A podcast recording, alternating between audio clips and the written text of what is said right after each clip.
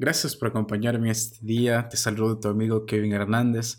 En esta ocasión quiero compartir contigo una reflexión que se titula Hay fortunas que maten. Quiero que juntos podamos reflexionar en este pensamiento, en esta historia, y para que cada uno de nosotros consideremos las cosas que en nuestras vidas actualmente nos están alejando de las cosas de Dios. Yusuf, el terrible turco, era un luchador de 140 kilos, que había salido de su Turquía natal y había emigrado a los Estados Unidos en busca de fama y fortuna. Y muy pronto se convirtió en un luchador muy popular. La gente de todos los rincones del país se arremolinaba para ver cómo derrotaba a sus oponentes. Yusuf era realmente un forzudo, pero tenía una gran debilidad, el oro. En los tiempos en que él competía, las monedas de oro eran de curso legal en América.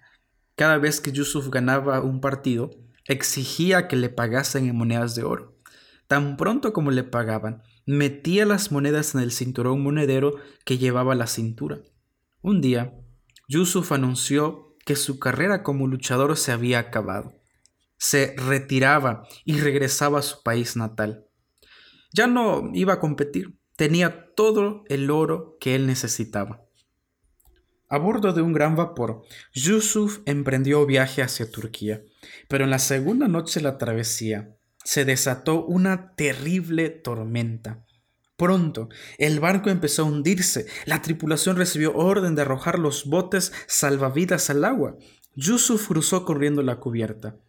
Al ver un bote a la deriva a poca distancia del barco, el forzudo se arrojó al océano, pero cuando empezó a nadar hacia el bote, el peso de las monedas de oro lo arrastró hacia abajo, y él, su fortuna, nunca más fueron vistos. Yusuf hizo que el oro fuese su Dios, y éste lo destruyó. Gálatas 5.1 Cristo nos dio libertad para que seamos libres. Por lo tanto, manténganse ustedes firmes en esa libertad y no se sometan otra vez al yugo de la esclavitud. Eso es lo que siempre sucede cuando Dios no ocupa el primer lugar en tu vida. Algo en que pensar en este día. Pregúntate, ¿Hay algo en tu vida que te arrastre hacia abajo? ¿Hay algo actualmente que te está alejando de las cosas divinas, que te está alejando del amor de Cristo? Es momento, querido amigo, para que tú reflexiones en tu vida y es momento de regresar a los brazos de Cristo y que Él transforme tu corazón. Que Dios te bendiga. Bendiciones.